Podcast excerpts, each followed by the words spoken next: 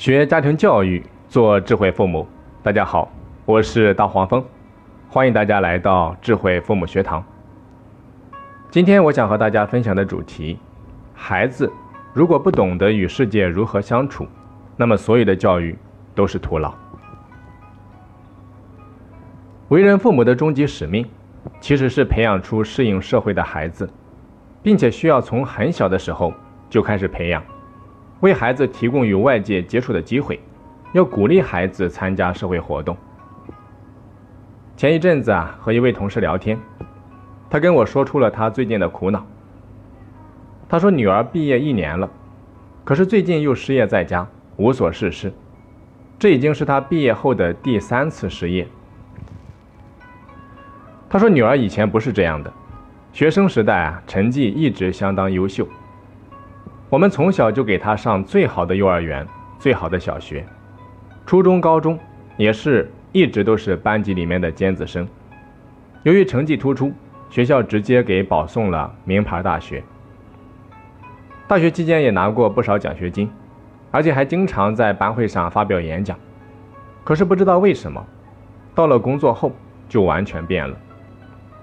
同事忍不住啊打电话给女儿的前领导，问了原因。领导的话让他焦虑不已。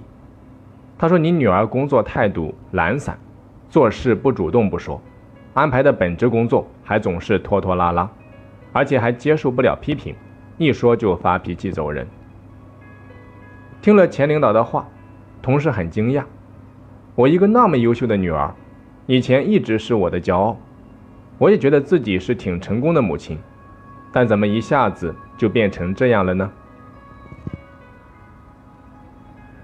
我倒觉得，事情肯定不是一下子变糟糕的。这女孩身上啊，肯定有一些糟糕的特质。你比如说，不善与人交往，不懂尊重他人，心理脆弱，责任心差。只是在大学毕业之前，这些通通都被成绩给掩盖了。很多家长都有一个错误思维：孩子嘛，健康快乐，成绩好，就一切 OK。所以，在他两岁时，你给他做花样早餐，教他学英语单词，却没有教他要懂规矩、有礼貌。他随便拿别人东西，见到长辈不问好，你不以为然。于是他工作之后，在安静的办公室里面大吃零食、大声说话，遇到领导视若无睹，都觉得理所当然。在他五岁的时候，你让他学书法、学钢琴、学跆拳道。却从来没有教他怎么跟小朋友愉快的玩耍。他霸占公共玩具，你由他去；他受欺负，你帮他打回去。于是工作之后，跟老同事抢电脑、争业绩，总是无意识的侵犯别人，屡屡与人发生冲突，又不知如何解决。他十岁的时候，你只关注他有没有考优秀，有没有被表扬。却没有告诉他要尊重老师、感恩父母。他对长辈大喊大叫，你觉得勇气可嘉；吃饭时别人没有落座，他就大快朵颐，你觉得他吃饱就好。于是工作之后，领导夹菜他转桌，领导开门他上车，领导开会他唠嗑，还丝毫意识不到有何不妥。在他十五岁的时候，你全心都是他能不能考上好大学。却从来没有教他如何让内心强大。老师一个冷眼，他成绩就下降；亲戚一句闲话，他就恼羞成怒。你和他同仇敌忾，认为都是老师和亲戚的错。于是工作之后，领导批评几句就想辞职，工作出一点问题就惶恐不已，难以承受。他二十岁的时候，你总想着他能不能找到好工作。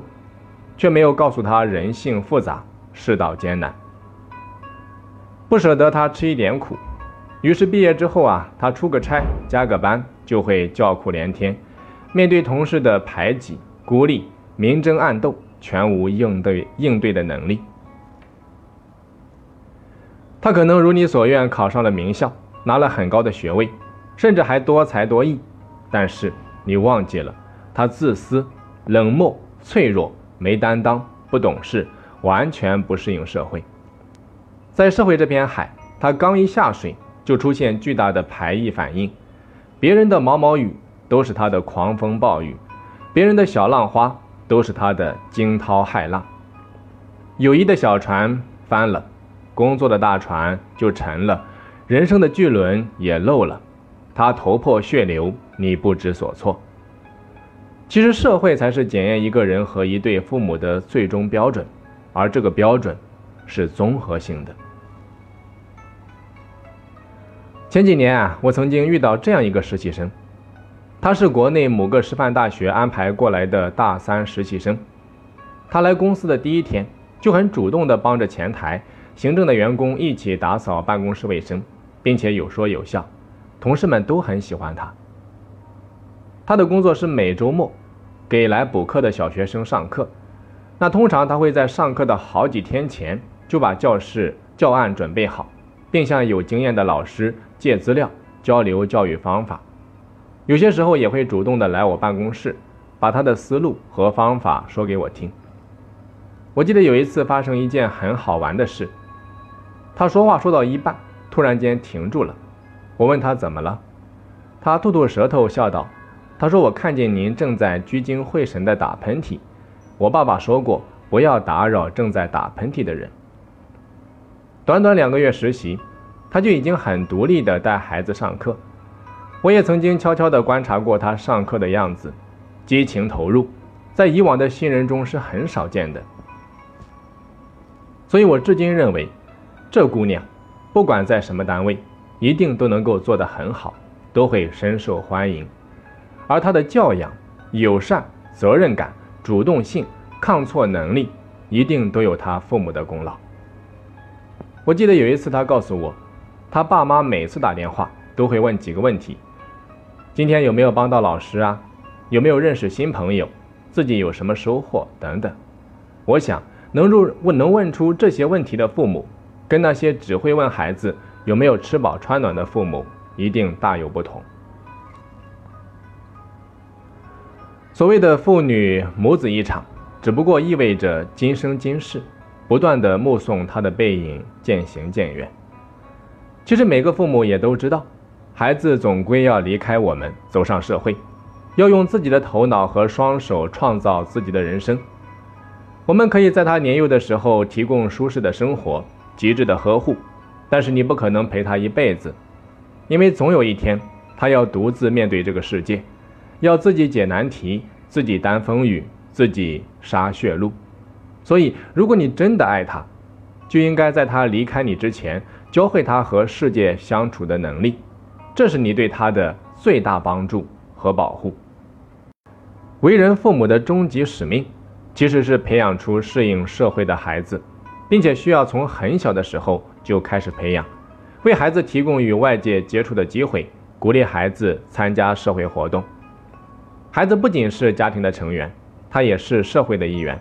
他们长大之后，要与其他的社会成员一起和谐的生活、工作。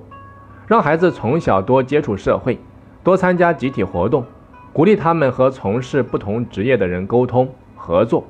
在合作过程中啊，孩子培养了互助互爱的情感，而且在社会活动中，他们相互制约，对培养孩子的自制力都是非常有帮助的。